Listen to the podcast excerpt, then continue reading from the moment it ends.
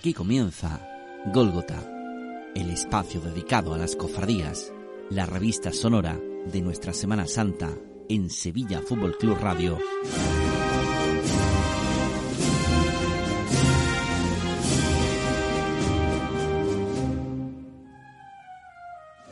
Con Raimundo de Ita y Miguel Ángel Moreno.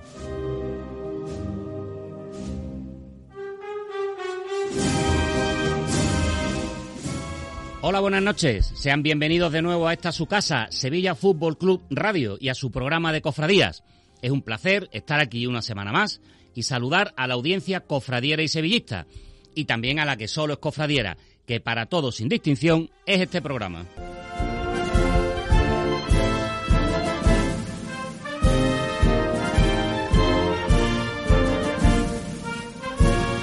Ayer, miércoles de ceniza, llegó la cuaresma, el tiempo de vísperas, en un día con una agradable temperatura primaveral impropia de mediados de febrero. Y quedan tantos días para llegar al final de mes porque, aunque no es fecha más temprana posible, la luna de primavera nos dará una Semana Santa metida entera en marzo, con días no tan largos y esa luz tan característica.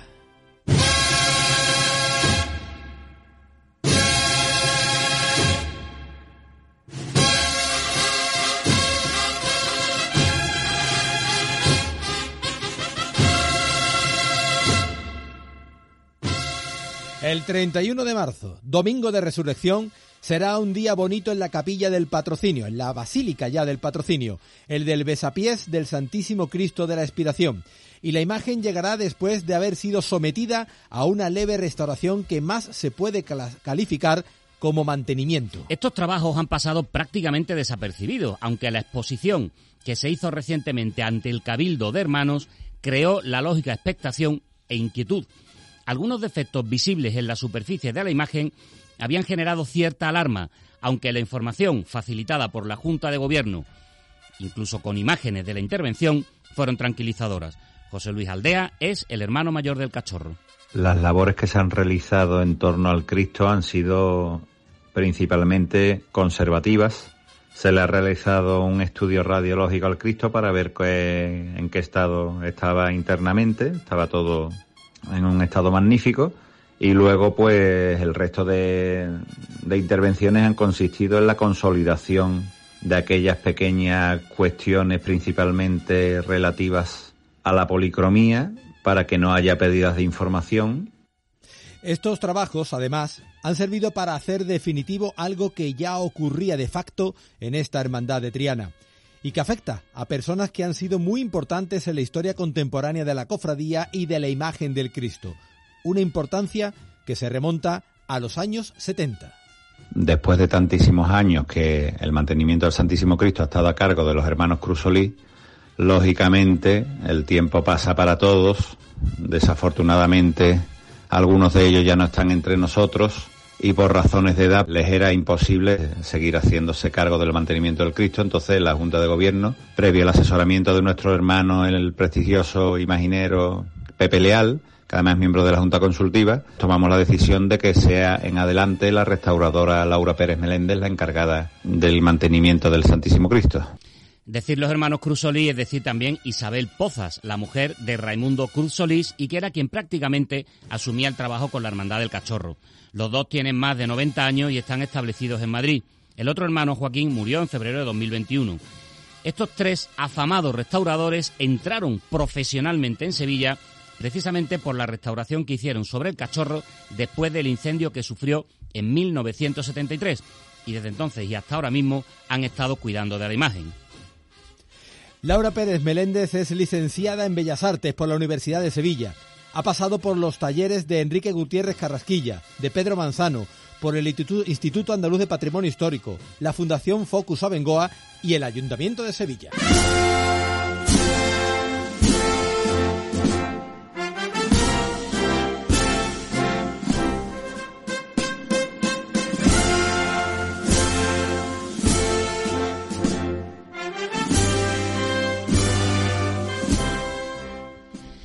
Coincidiendo con el inicio de la cuaresma, el arzobispo de Sevilla, Monseñor Sainz Meneses, mantuvo varios encuentros con otros tantos medios de comunicación de la ciudad. además de pronunciarse sobre asuntos de actualidad, respondió a otro que antes o después volvería a aparecer, tal y como lo hizo en su momento siendo arzobispo Fray Carlos Amigo Vallejo el cardenalato. Fueron los compañeros de Europa Press los que atinaron a sacar el tema y la respuesta del arzobispo fue curiosa. Lógicamente, restó importancia a la cuestión, pero informando sobre los cambios de política que en este sentido ha habido con la llegada del Papa Francisco. Históricamente, las sedes más cardenalicias en España han sido Toledo y Sevilla. En la actualidad, pues las dos ciudades más relevantes son Madrid y Barcelona por lo tanto tiene su lógica. Y después con el Papa Francisco, pues él sí que nos sorprende. En este tema, sobre todo, él va más por las periferias. Y entonces, pues hace cardenal a un obispo que está en un sitio que son una minoría pequeña, en un país de otra tradición religiosa. Y de todas formas, para mí, el premio y el tesoro y lo grande y importante es la diócesis.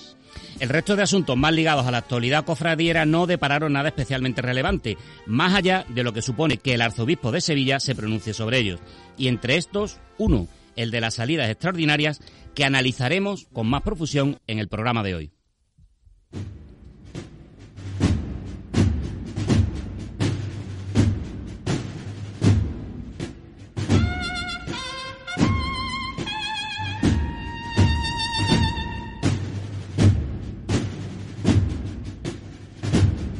Sigue trayendo cola el miércoles santo, porque en el cabildo de salida en la noche de ayer, según informan los compañeros de ABC, el Cristo de Burgos califica de engañosa la organización del miércoles santo de 2023 y por tanto también la de 2024, porque la hermandad indica que el Consejo no ha seguido el procedimiento establecido para la toma de decisiones. Este procedimiento se comunicó, como se dice verbalmente, inicialmente, se comunicó, perdón, inicialmente a las hermandades y además qué curioso que esta queja del Cristo de Burgos es exactamente la misma queja que manifestó mediante un comunicado público la hermandad de las siete palabras, también refiriéndose, por supuesto, a la, a la organización del miércoles santo. Y la eh, Junta de Gobierno de Cristo de Burgos entiende que el Consejo de Hermandades debe ponerse al frente y adoptar una decisión valiente en la que los criterios técnicos prevalezcan frente, y ojo a esto, a otros intereses particulares de algunas hermandades y tratando de evitar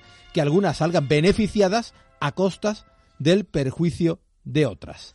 entre otras, esta es la misión del Consejo, velar por los intereses de todas las hermandades. También es la segunda vez que hablamos durante esta etapa de Golgota en Sevilla Fútbol Club Radio de un hermano mayor o una hermandad que alude a intereses particulares. En su caso fue el Gran Poder, fue Ignacio Soro con el que hablamos aquí en su día, ahora es el follón del miércoles santo y la Hermandad del Cristo de Burgos. Y antes de comentarles los contenidos de este programa que ahora empieza, nos detenemos en el mundo de la fotografía. Por un lado, para felicitar de todo corazón a nuestro compañero y sin embargo amigo, Juan Manuel Serrano, fotoperiodista de ABC de Sevilla.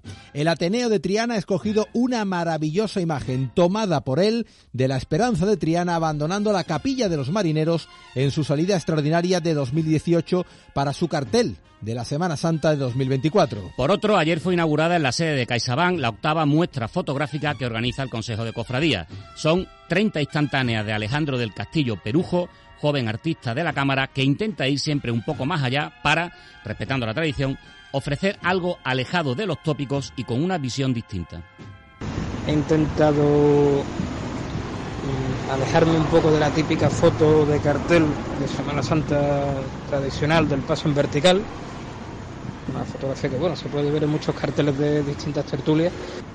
El recorrido de la sala la única fotografía que, que hay en el centro de la misma no pertenece a ninguna hermandad sino que es una fotografía del monumento de la Inmaculada. Por lo tanto al no salir ningún titular no hay ninguna hermandad que protagonice la sala ya que es la única fotografía que hay en el centro pero al mismo tiempo la ciudad de Sevilla es quien protagoniza la sala Alejandro del Castillo expuso el año pasado en el Ayuntamiento de Sevilla conjuntamente con Cristina Gómez, aunque la muestra de esta cuaresma en CaixaBank es sensiblemente diferente. Bueno, la principal diferencia es que en los, dos años posteriores que, hemos tenido entre medio, es que hemos tenido dos Semanas Santas después de la, de la pandemia. Por lo tanto, ha dado también, me ha dado también la posibilidad de añadir algunas fotografías de estos últimos años. Hay alguna que repite, la del Señor del Gran Poder en blanco y negro. Hay otra que repite a mayor formato también, que es la de los horarios del fiscal del baratillo. Es posible que repita alguna más, en distintos formatos, por supuesto.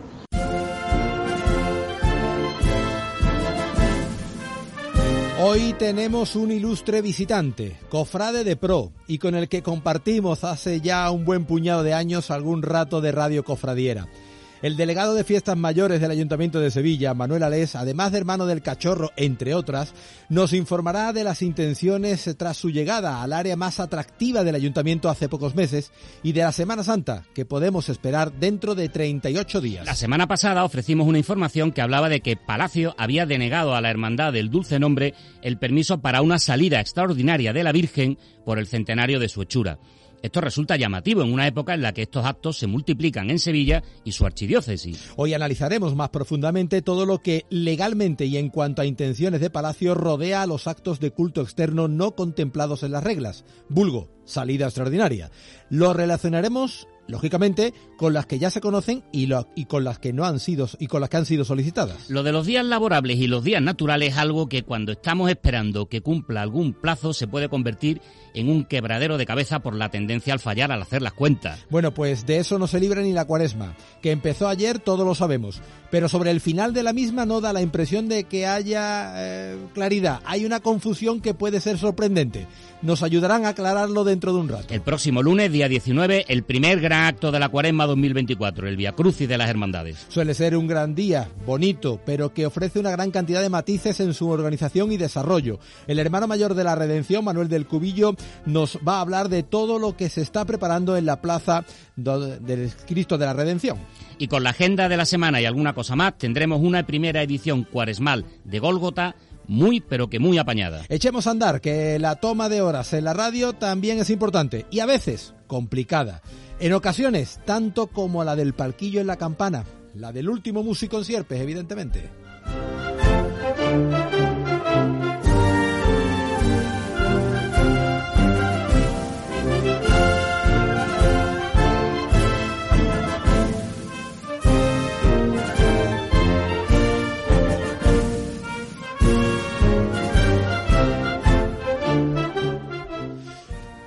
Don Manuel Alés, muy buenas noches. Buenas noches, buenas noches. Hablábamos de que hacía muchos tiempos. Iba a decirle bien, bienvenido de nuevo, pero de, de, nuevo no es esta casa, éramos no, nosotros, 30, bastante más jóvenes. 30 años más o menos que te entrevistamos para hablar de las juventudes de Triana con José Jesús Pérez, con Jesús Gil Pineda, con el actual hermano mayor de, de la O, con Javi. Eh, qué de tiempo. Uno, uno, uno no usaba gafas, otro pintaba pelo castaño, Negro. otros se peinaban. qué de tiempo. Sí, sí, sí.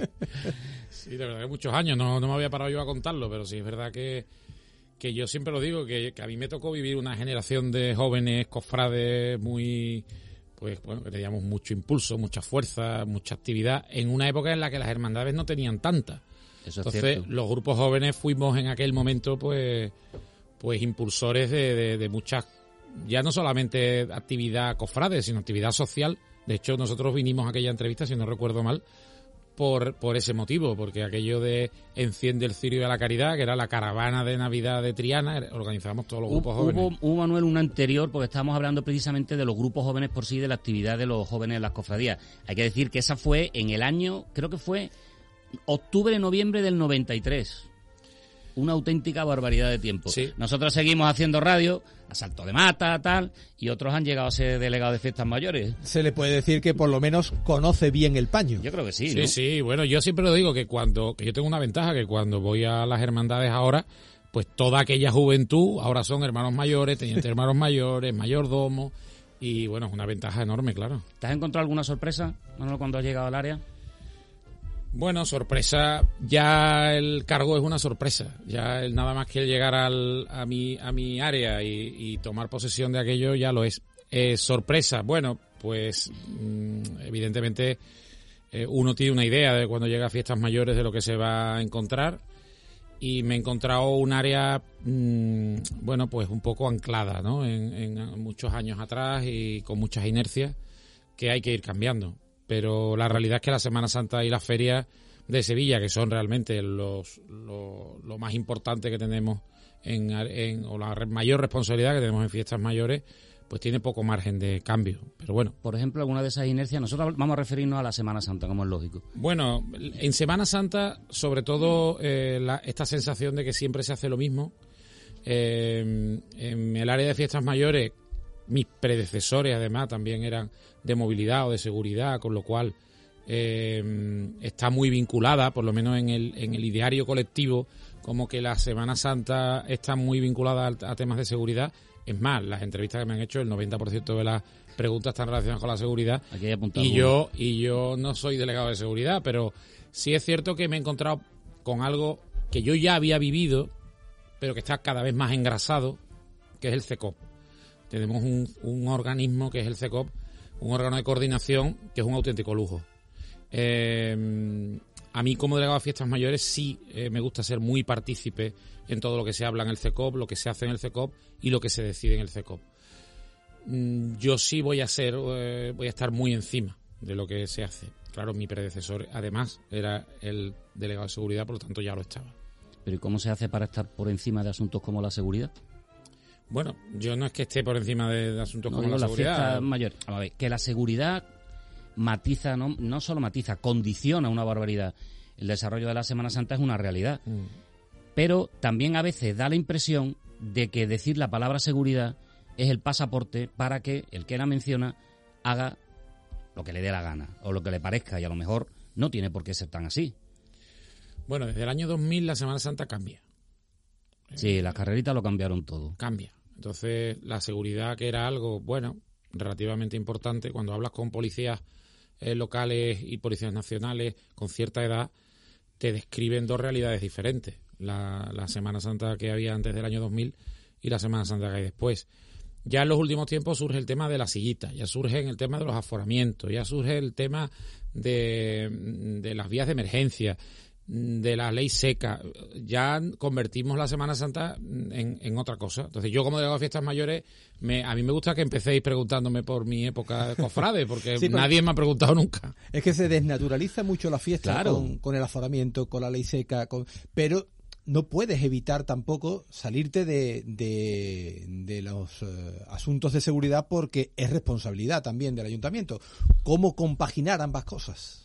Bueno, es un mal necesario eh, la realidad es que cómo se compaginan, pues se compaginan eh, teniendo en cuenta que el ayuntamiento, la función principal es facilitar la Semana Santa, porque realmente la Semana Santa, yo siempre lo digo, no la organiza el ayuntamiento de Sevilla, la feria sí.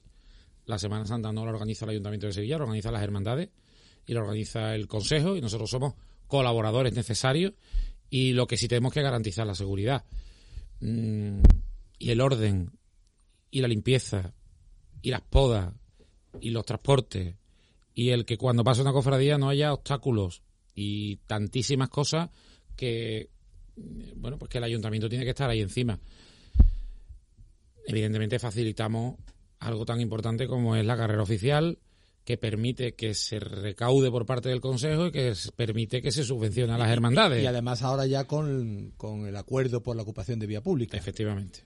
Sí, hay una, una cuestión, vamos a ver bajando un poco a lo concreto, Manuel, ¿cambiará algo? Me refiero, las zonas de valla van a seguir siendo las mismas, va a haber las mismas calles van a estar aforadas en los mismos días y a las mismas horas, se va a levantar un poco la mano, va a haber cámaras vigilando. A mí es que me parece que la, la espiral de medidas tomadas aludiendo a la seguridad se está volviendo ya un poco loca.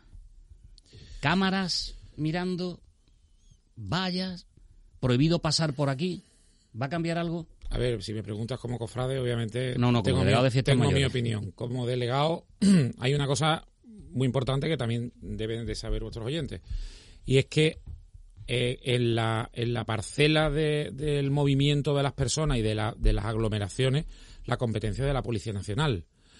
Nosotros va, va a depender mucho, primero, de, de, la, de las órdenes que nos den desde Policía Nacional en cuanto a la a la necesidad de una seguridad extra y, bueno, y por supuesto, de que cómo han funcionado los años anteriores. Nosotros entendemos que ahora mismo eh, levantar el pie de la seguridad es un error. Entendemos que hay determinadas medidas que se pueden tomar para mejorar la fluidez de las personas, porque a Pero nosotros lo que no es un error, Manolo, es analizar qué cosas están haciendo y que a lo mejor son excesivas. Nosotros podemos entender si es que son excesivas o no, pero lo que está claro es que hay unos técnicos, hay unos profesionales en seguridad, yo no lo soy, que nos tienen que marcar una- unas pautas. Nosotros las próximas semanas vamos a tener ya reuniones de CECOP más concretas en cuanto a las medidas de seguridad. Yo lo he dicho en muchas ocasiones, hay determinadas cuestiones relacionadas con la seguridad que en las que nosotros vamos a intervenir. eh, que son sobre todo las, aquellas relacionadas con la movilidad de las personas. Nosotros tenemos que intentar evitar que las personas no se puedan, no se queden paradas en el transcurso de un cortejo y que cuando tú te quieras mover de calle, pues no puedan. Nosotros va- estamos estudiando cómo flexibilizar, pero en ningún caso levantar el pie de la, de la, de la, de la seguridad. Eh, En ese caso, eh, la movilidad de que comenta el delegado de fiestas mayores, se nos viene a todo la, mente las sillitas, que sirven de tapón, de obstaculiz- eh, que obstaculizan, pero que evidentemente, eh, ¿cómo se acaba eh, atajando ese problema? Porque la policía local tampoco puede decir a la gente, levántese y váyase, aunque habrá puntos que imagino que será por el bien general. Bueno, la policía ya, de hecho, estos últimos años sí le ha dicho a la gente que se levante. Cuando hablamos de aforamiento, hablamos de qué número de personas caben en una calle. No estamos hablando de cortar una calle. Eso son vías de emergencia o de Es evacuación. sí. distinto. Aforamiento es, en esta calle ya no cabe más gente. Eso que es competencia de la Policía Nacional con la colaboración de la Policía Local, pues cuando tú estás sentado en el suelo ocupas el espacio de dos, tres personas. Cuando tú estás de pie, ocupas una persona. Eso significa, al final, una falta de solidaridad con el resto por estar sentado en una silla. Tú decías la policía local. La policía local sí ha hecho eso. Lo que no ha multado. Es decir, lo que ha hecho es pedagogía, lo que ha hecho es sensibilidad con los demás, intentar mm, que, que, que no se obstaculice una calle porque está todo el mundo sentado, ya no solamente en las sillitas, hablamos mucho de las sillitas, pero en la mayoría de calles donde se tapona, lo que está la gente sentada en el suelo. Sí, que tú vas andando y te crees que hay espacio y cuando te das No cuenta tienes, Tienes a alguien gente- en el hay, suelo. hay una acampada. Y, se, y se- se ven cosas, una señora que vende los pañales al niño, sentada en, en, en dos sillas, una nevera, en fin. Chimbas por la mañana de- del Jueves Santo en Pureza o en, o en Resolana. Vamos a ver, aquí nosotros lo que vamos a intentar es dotar a la policía local de instrumentos suficientes como para que puedan intervenir. Sancionadores. Eso es lo que nosotros vamos a intentar, y es lo que estamos intentando, y es donde estamos ahora mismo. Por cierto, es curioso que hablando de aforamientos y, y vallas, que quienes piden las vallas son las hermandades. Ojo, que hay un dato que, que es revelador. Las hermandades han llegado a pedir hasta 3.000 vallas. Pasa que no hay tantas vallas. 3.000 vallas son 11 kilómetros de valla lo que han pedido las hermandades. Sí, pero eso es engañoso, porque las hermandades piden vallas sobre todo para sus salidas. Salida, sí. eh, cuando uno suma todo, pues da eso. La realidad es que hay, hay zonas en el centro de Sevilla, sobre todo, que, que las vallas pueden suponer en un momento dado un obstáculo. Si hablamos de la calle Franco, tanto el acceso como la llegada desde la Plaza del Salvador. y Bueno, hablamos del de Postigo, hablamos de Argote de Molina, hablamos de Santa Ángela de la Cruz, son muchas calles donde hay vallas, donde la Policía Nacional será la que tendrá que determinar si son o no son necesarias. Las hermandades, me consta que en esas zonas no piden vallas.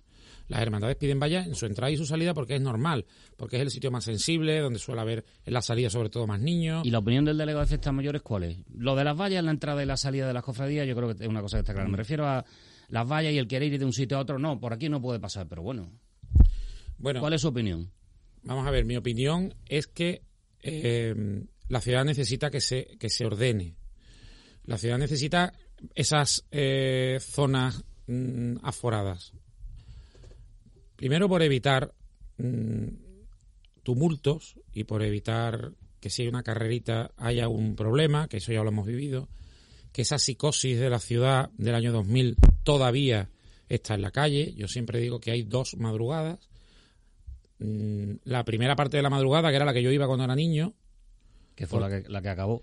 esa primera parte de la madrugada, yo a mis hijos, que ya el mayor tiene 18 años, nunca los he llevado. Y esa segunda madrugada, que es una madrugada mucho más familiar, una, una madrugada de otro perfil de público. Para esa primera parte de la madrugada hace falta unas medidas y para la segunda parte de la madrugada hace falta otras. El resto de la Semana Santa en general es tranquila. No hay grandes medidas de seguridad. Yo entiendo que en la medida que los años vayan pasando y, el número de incidentes sea menor, se irá levantando el pie de las medidas de seguridad.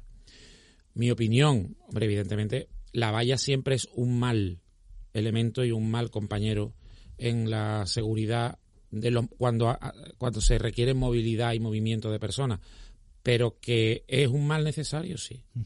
Y la ley seca, la famosa ley seca, la ley a los bares, cerrar una hora antes, no poder sacar vasos fuera, ¿cómo, cómo lo enfocan? para esta Semana Santa. Bueno, lo de no poder sacar vasos fuera no es una cosa para la Semana Santa. Sí, no, ya, eso, vino para quedar. Y además la campaña de los tanques a la calle ya hemos visto lo que se ha quedado, se ha quedado muy poquito. Bueno, todavía, no, Lo, hemos, todavía no lo hemos visto, pero, evidentemente no se puede abrir la mano absolutamente porque también hay un derecho que hay que preservar que es el de los vecinos y el derecho al descanso. En cualquier caso, en Semana Santa se suele pasar bastante la mano, lo, hemos visto durante estos años anteriores, y cuando hablamos de ley seca, de no sacar los vasos, siempre pensamos en madrugada. Yo cuando hablo de estas cosas con, lo, con, mis compañeros, siempre mi cabeza se va al cerro, se va al patrocinio, se va a San Pablo, se va al tiro de línea, pero no sé por qué todos siempre hablamos de madrugada. Es como si la Semana Santa, eh, cuando hablamos de este tipo de medidas, se acotara ahí. En la madrugada... Eh, hay medidas muy llamativas, pero también es verdad que son los propios establecimientos los que duran, desde hace ya muchos años han decidido no abrir. y no por una ley seca. También hay muchos que no, que preferirían abrir. Sí, que preferirían, abrir, que preferirían abrir, pero deciden no abrir porque por las condiciones del establecimiento, con el público que tienen dentro, no les salen los números. Mm, yo hablo con, yo me he reunido muchas veces con los hosteleros y hay muchos hosteleros a los que hay que casi convencer para que abran. Nosotros vamos a, estamos en, en, conversaciones con ellos y estamos intentando llegar a acuerdos con ellos y seguramente habrá, habrá medidas satisfactorias. Pero que también es verdad y sorprende, pero que ponerse en el pellejo del empresario, que es que no quieren abrir. Y lo hemos visto en, esto, en estos años. Es cierto que el año pasado se hizo una excepción a última hora con algunos hosteleros para que se, algunas calles más se pudieran abrir. Este año vamos a intentar también abrir alguna calle más con respecto a años anteriores. Eh, hablemos de cosas más cofrades. Venga. Yo tengo de todas formas que apuntado tres titulares. ¿eh? ¿Tres titulares que quiere que te dé? No, no, no, que, me, los ha, dado ya. Pero te digo, ¿cómo llevas la presentación del pregón? La presentación del pregón para mí es muy difícil. Muy difícil porque yo soy un hombre de, y vosotros me conocéis, de emociones. Entonces, presentar al pregonero y no dar un mini pregón es algo que cuesta y además que lo he criticado siempre. Claro, claro. Lo he criticado siempre. No caiga en ese error. Así que como no voy a caer en ese error, pero sí me puedo permitir ciertas licencias. Además como es presentarme a mí mismo. Que tienes cuatro presentaciones que hacer. Tiene cuatro todavía. y tres más. Ya está midiendo cuál va a ser el, medio mini pregón que va a dar en la presentación. Lo tiene ya medido. Y que se tiene que presentar. No lo voy a hacer, no lo voy a hacer, no voy a hacer, no voy a caer en esa trampa, sobre todo porque yo ya me, o sea, que, he dado algún que otro pregón, como sabéis, alguno que compartimos, además, eh, tenemos ese honor de ser pregonero de la Semana Santa de Triana. Y yo lo que quiero es que, Sevilla sepa quién va a anunciar la Semana Santa, como es pues Juanmi Vega, que es un auténtico lujo. Pero yo también me voy a presentar, sí. una, cosa fuera de fechas cofrades, pero yo creo que entra dentro de lo que tú has propuesto diciendo, yo vamos a hablar de temas cofrades. El delegado de fiestas mayores, ¿qué va a hacer en mayo del año que viene? Es obvio. ¿Qué? Hombre, yo estar en Roma, esté mi Cristo o no esté mi Cristo. ¿Esté o no esté? No, hombre, no. Espero que esté, ¿no? Bueno, ahí lo deja, ahí lo deja. Espera que esté. Otro titular, ya tengo cuatro. Ya tienes cuatro ahí. espero, que siga apuntando. Bueno, el titular es que en el cabildo de la hermandad votaré a favor. Magnífico, cuatro titulares. Ya está liderando. Yo tomo café muchas mañanas con un ex hermano mayor que no está muy contento. Ya, ya, Ay, hay que, hay que no, ¿eh? que no hay que decirlo todo, pero bueno. ¿Cómo vas a vivir el Viernes Santo tarde? Pues el Viernes Santo tarde de Nazareno del Cachorro. Sí. No sé si llevaré túnica o no. Va a, pedir, va a pedir, dispensa. ¿Y, quién, se va a quedar al frente del ayuntamiento? Porque si el alcalde pide dispensa para ir en, Tres Caídas San Isidoro, el, delegado de Fiestas Mayores, el cachorro, ¿quién se queda al frente en la ciudad? Bueno, vuelvo a repetir mi respuesta. Voy a salir de Nazareno del Cachorro con túnica o sin túnica. Porque no sé si podré vestir la túnica de Nazareno, que la he vestido siempre. No he, no he dicho he salido siempre, porque siempre no, he salido, pero que siempre, Que siempre desde que tengo uso de razón, de hecho fue la primera vez que vestí la túnica de Nazareno fue el año siguiente del incendio, desgraciado, del 73, yo vestí la túnica de Nazareno del cachorro en el 74 y desde entonces nunca he dejado de, de vestirme de nazareno. De hecho, este sería mis 50 años, siendo la túnica de nazareno. Y no sé si me tocará presidir en los palcos el paso de mi hermandad con mi medalla puesta, obviamente. Si te dan a elegir, Si me dan a elegir, visto la túnica, túnica, obviamente.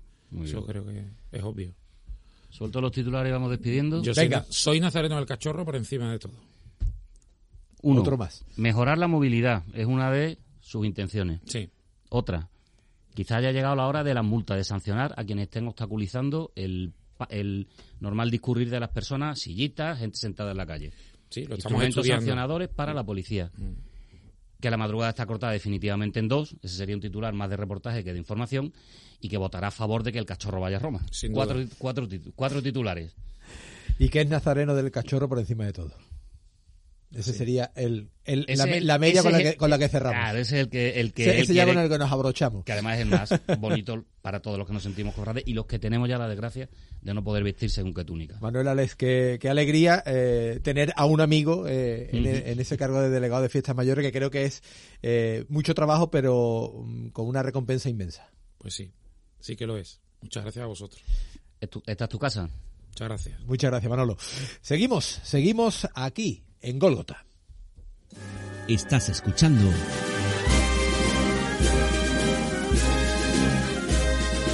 Gólgota.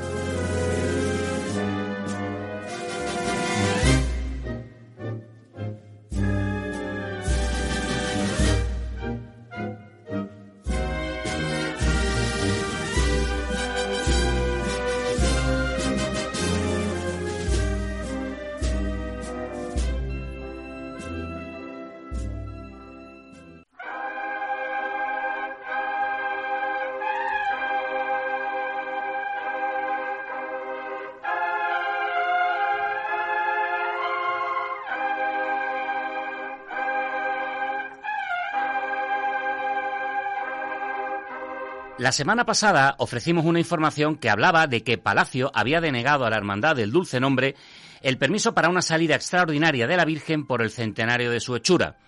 Esto resulta llamativo en una época en la que estos actos se multiplican en Sevilla y en su archidiócesis. El gran acontecimiento de este año 2024 será la procesión de clausura del Congreso Internacional de Hermandades, la llamada Procesión Magna. Pero no será lo único. Hasta el momento están previstas, además, las salidas extraordinarias de imágenes de las hermandades de la Iniesta, Cristo de Burgos, El Baratillo, La Misión, San Isidoro, La Estrella, Los Estudiantes y Pinomontano. Aunque ya la- analizamos someramente lo que dictan las normas diocesanas sobre los actos de culto externo no recogidos en las reglas, o sea, las salidas extraordinarias, vamos a profundizar un poco. El decreto de enero de 2015 que desarrolla las normas a este respecto es claro, tal y como nos recuerda Marcelino Manzano, delegado diocesano de Hermandades y Cofradías del Arzobispado de Sevilla. existen pues dos motivos, dos, dos vías para eh, tramitar esa autorización, para considerar esa autorización. La primera, por aniversario de elección canónica o de coronación canónica en múltiplo de 25. Y el otro aspecto, el otro es aquellas ocasiones de singularidad pastoral e interés eclesial que así lo juzgue el Consejo Episcopal. ¿eh? Entonces, esas son las dos condiciones. Hay que señalar que esas dos condiciones no tienen que cumplirse a la vez, y si bien la primera es clara, casi inflexible, la segunda deja al arbitrio del Consejo Episcopal decidir si la propuesta de la hermandad en cu- en cuestión es valorable. Es decir, que se apruebe un acto de culto externo ajeno a una coronación canónica o a un aniversario de coronación canónica o erección de la hermandad en múltiplos de 25. si no es por un aniversario de fundación o de coronación canónica, puede ser, puede ser que lo que pida la hermandad tenga relevancia eclesial y gran interés pastoral. ¿eh? Y entonces, y eso lo juzga el Consejo Episcopal, si tiene cabida, entonces se puede autorizar un culto externo extraordinario. Ya puestos, pues le hemos pedido algún ejemplo a Marcelino Manzano. Una hermandad que no cumpla un aniversario puede tener una salida extraordinaria, pues depende de, lo que alegue para poder salir, motivo que sea. Por ejemplo, unas misiones, ¿no? Una realización de una misión, pues unas misiones son un evento de singularidad pastoral, así lo viene considerando el Consejo Episcopal, y puede tener cabida un acto de culto externo en consonancia con esa misión, es decir, que apoya y tiene sentido en esa misión. Bueno, pues ha quedado todo claro, ¿no?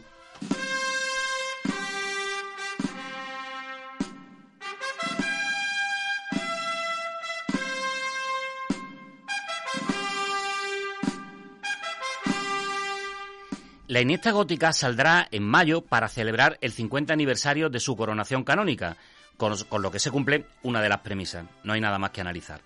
Días después, el Cristo de Burgos irá al altar del Corpus para una misa estacional en conmemoración de los 450 años de la hechura de la imagen, evento que no se encuentra entre las condiciones que dictan las normas diocesanas, pero los cultos, las acciones de caridad y las de evangelización organizados por la Cofradía de San Pedro de forma paralela, han sido bien considerados por el arzobispado. El curso se iniciará en septiembre con la coronación canónica de la Piedad del Baratillo y su correspondiente salida extraordinaria. La Virgen del Amor de Pinomontano saldrá a finales del mismo mes de septiembre y en Andas con motivo del 25 aniversario de la bendición de la imagen, condición no suficiente. Pero Palacio tuvo en cuenta la misión evangelizadora propuesta por la Hermandad, que la llevará a visitar tres feligresías de la zona en otras tantas estancias hasta el 12 de octubre. Volverá a San Isidro Labrador para salir una semana después, después esta vez ya bajo palio.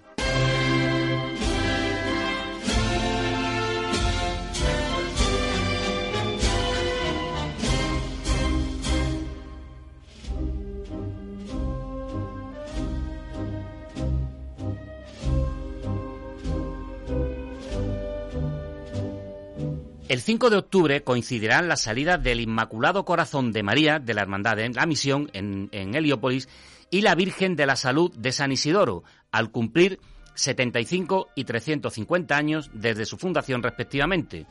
Los dos son múltiplos de 25. A finales de octubre, la estrella celebrará el primer cuarto de siglo de su coronación canónica, con actos en la catedral y sus correspondientes traslados. El regreso, el Día de los Difuntos, día 2 de noviembre también se cumple con los preceptos.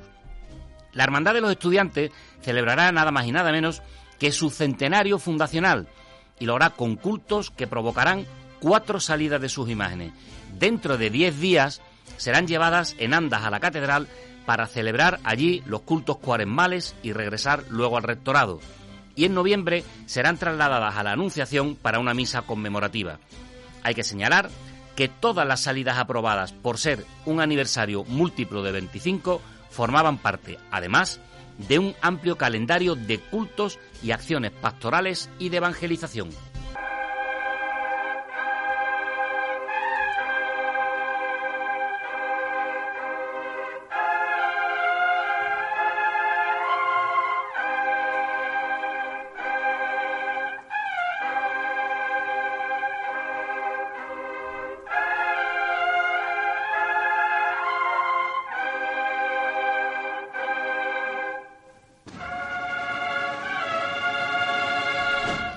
Año que viene están ya aprobadas las salidas extraordinarias de la Virgen del Rocío y la Pastora de Santa Marina para ser coronadas, y la del Cristo de las Aguas por el 275 aniversario de la Hermandad. Por su parte, la Esperanza de Triana irá al Polígono Sur en Santa Misión. Aún está por ver si Palacio le da el beneplácito a San Gonzalo para celebrar el 50 aniversario de la hechura del Señor del Soberano Poder, evento que no se considera en la norma diocesana como decisivo para otorgar una salida extraordinaria. Pero claro, la clave parece estar clara. Si no es por un aniversario de fundación o de coronación canónica, puede ser, puede ser que lo que pida la hermandad tenga relevancia eclesial y gran interés pastoral. ¿Eh? y entonces, y eso lo juzga el Consejo Episcopal, sí tiene cabida, entonces se puede autorizar un culto externo extraordinario. Y queda el cachorro, aunque esa salida sería una extraordinaria salida extraordinaria y ya habrá tiempo para hablar de ella.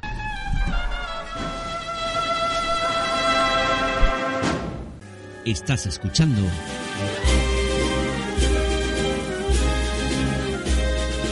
Golgota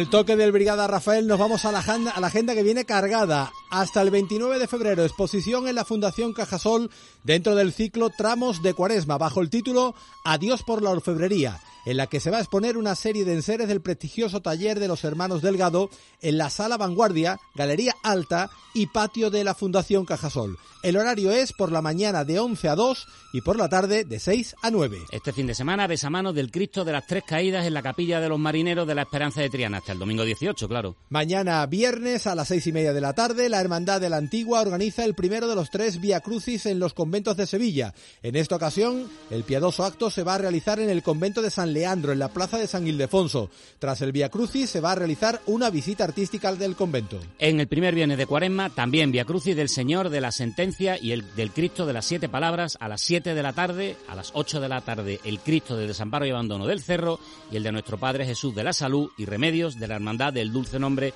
de Bellavista.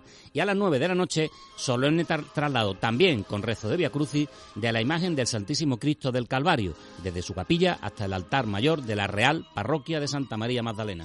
También a las 9 de la noche, el 34 Pregón de la Esperanza de Triana en la capilla de los marineros que será pronunciado por Carlos López Bravo, que va a ser presentado por Juan Carlos Gallardo. Seguimos en el viernes 16 a las 9 de la noche, ciclo de conferencia Noches Nazarenas en la iglesia de San Antonio Abad, estando a cargo de Federico García de la Concha Delgado, doctor y archivero, que abordará el tema Mateo Alemán y el influjo de su legado en las hermandades de Jesús Nazareno de la provincia de Sevilla. En la Pastora de Capuchinos a las 9 de la noche, mañana concierto de cuaresma de marchas procesionales en el que va a participar la agrupación musical Nuestro Padre Jesús de la Redención. Más conciertos, 9 de la noche, mañana también en la Hermandad de la Milagrosa a cargo de la banda de música de la Cruz Roja. Y seguimos con concierto, en este caso en Santa Genoveva a las 9 de la noche a cargo de la agrupación musical Santa María de la Esperanza. En el Santo Ángel, Cristo en la Sopa 2024, ya convertido casi en un clásico. El concierto de este, en esta ocasión está a cargo de la banda de música municipal de Coria del Río, a las nueve y cuarto de la noche mañana.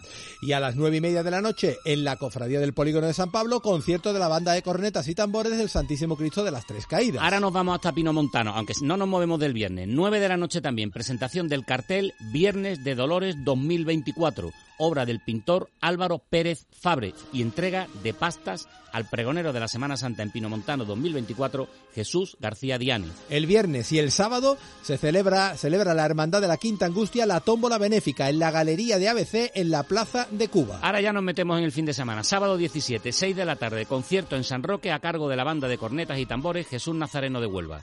A las seis y media de la tarde, traslado con rezo del Via Crucis de las imágenes de la Hermandad de la Estrella desde su capilla a San Jacinto, con el siguiente itinerario. San Jacinto, Plaza del Altozano, Callao, Antillano Campos, Alferería, Covadonga y Pajés del Córdoba. A las seis y media, también en Montserrat, concierto de marchas profesionales con motivo del 20 aniversario de la web Cofrade Patrimonio Musical. Imprescindible web a cargo de la banda de música Julián Cerdán de Sanlúcar de Barrameda. Vamos de Via Crucis a las 7 de la tarde en el Cristo de la Salud de la Carretería por las calles de la Feligresía. Y también Via Crucis en la Plaza de los Carros con el Cristo de la Salud de Montesión, uno de los que no procesionan en Semana Santa, siete y media de la tarde. Otro Via Crucis en el sábado, 9 de la noche en San Buenaventura también con una, una, imagen que no procesiona el Cristo de la Salvación. A las ocho y media de la tarde, traslado de las imágenes del Santísimo Cristo de la Misericordia y Nuestra Señora de la Piedad del Baratillo a la iglesia de San Jorge del Hospital de la Santa Caridad con el siguiente itinerario.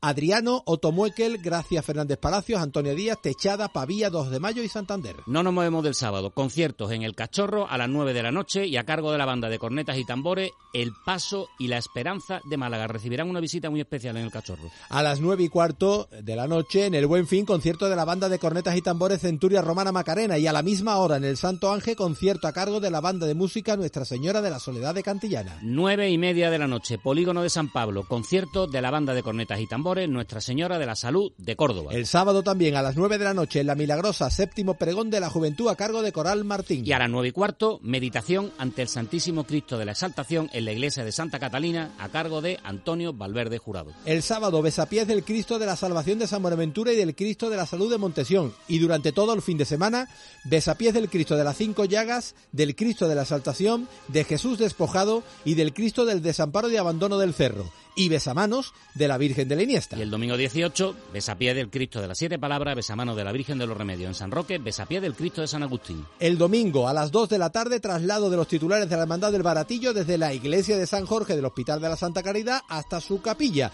discurriendo por el siguiente itinerario. Temprado, 2 de mayo, Arfe, Antonia Díaz y Adriano. 9 menos cuarto, en San Roque, Via Crucis por las naves de la iglesia con el Cristo de San Agustín. Pasamos al martes 20 de febrero. En Santa Marta, a las 8 y media de la tarde, Via Crucis con el Santísimo Cristo de la Caridad desde el altar mayor hasta la capilla en la parroquia de San Andrés. Miércoles 21, exaltación de la saeta de Sevilla en el Teatro de Capitanía General, homenajeando en esta ocasión a Rocío Vega Farfán, la niña de la alfalfa. Contará también con la participación de Rafael Dutrera, La Guilla, Jesús Méndez, Pedro María Peña en la guitarra y Enrique Casellas como el saltador. Asimismo va a intervenir la Banda Sinfónica Municipal de Sevilla. Será a las ocho y media de la tarde. Jueves 22, 8 de la tarde, Casa Hermandad del Dulce Nombre, conferencia bajo el título La Iglesia de San Lorenzo a cargo de Teodoro Falcón Márquez. Y a las ocho y media de la tarde del jueves 22, coloquio de los hermanos Delgado, moderado por el periodista Diego Geniz, con motivo de la exposición Adiós por la orfebrería, en la Sala Machado de la Fundación Cajasol, en la calle Entre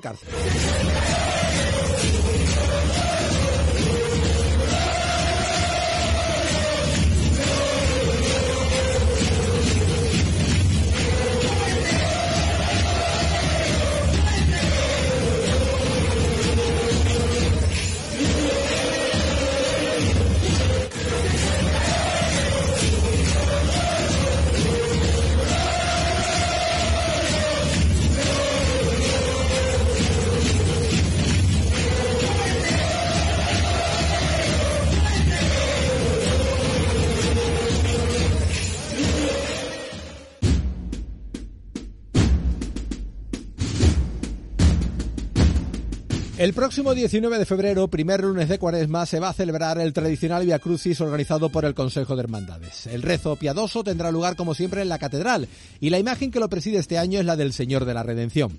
A las 4 y 10 de la tarde saldrá de la comitiva desde la iglesia de Santiago el Mayor para el traslado hasta el templo metropolitano.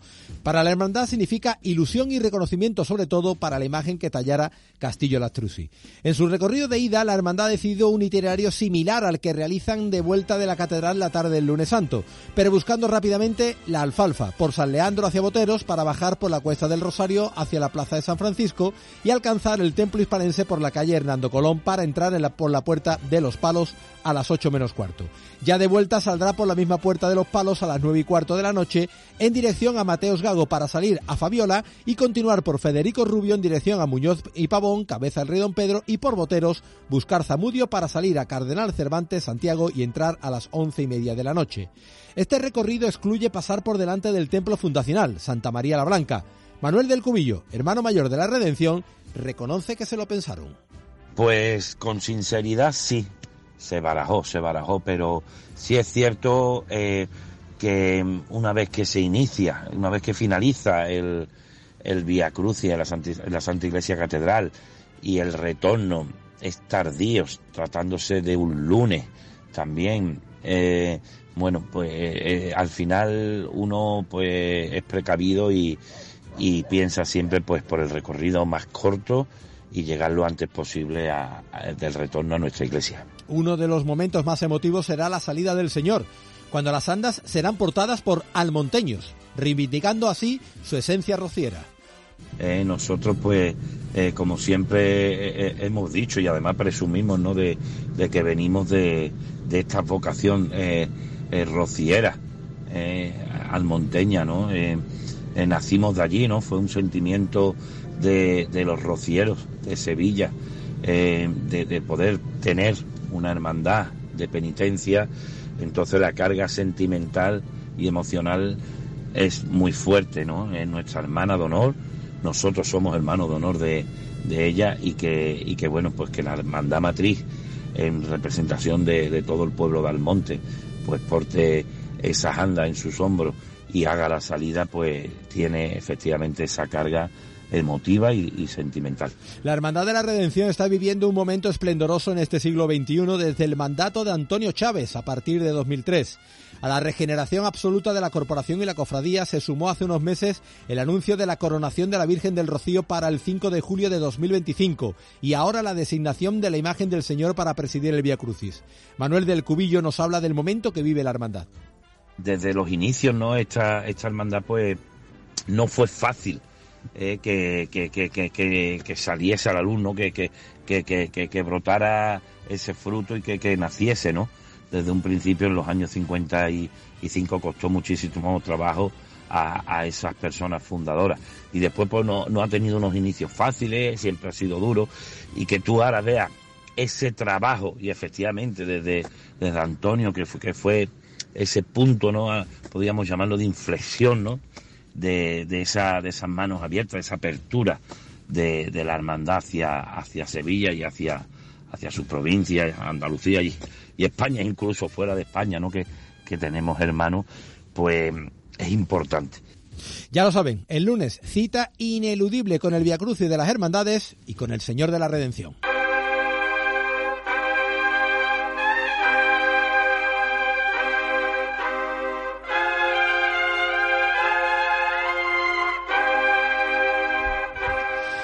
Comenzado la cuaresma, el tiempo del año litúrgico cristiano destinado a la preparación espiritual de la fiesta de la Pascua de la Resurrección.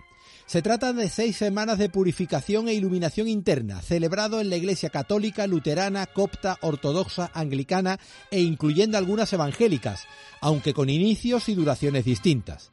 Los primeros cristianos empezaron a celebrar inmediatamente el domingo como el día de la Pascua del Señor, el día en el que Cristo venza la muerte. A partir de ahí se empiezan a celebrar los días anteriores a la resurrección, comenzando con el jueves santo por la institución de la misa en la que Jesús entrega su cuerpo, después el Calvario y el sepulcro para terminar en la Pascua.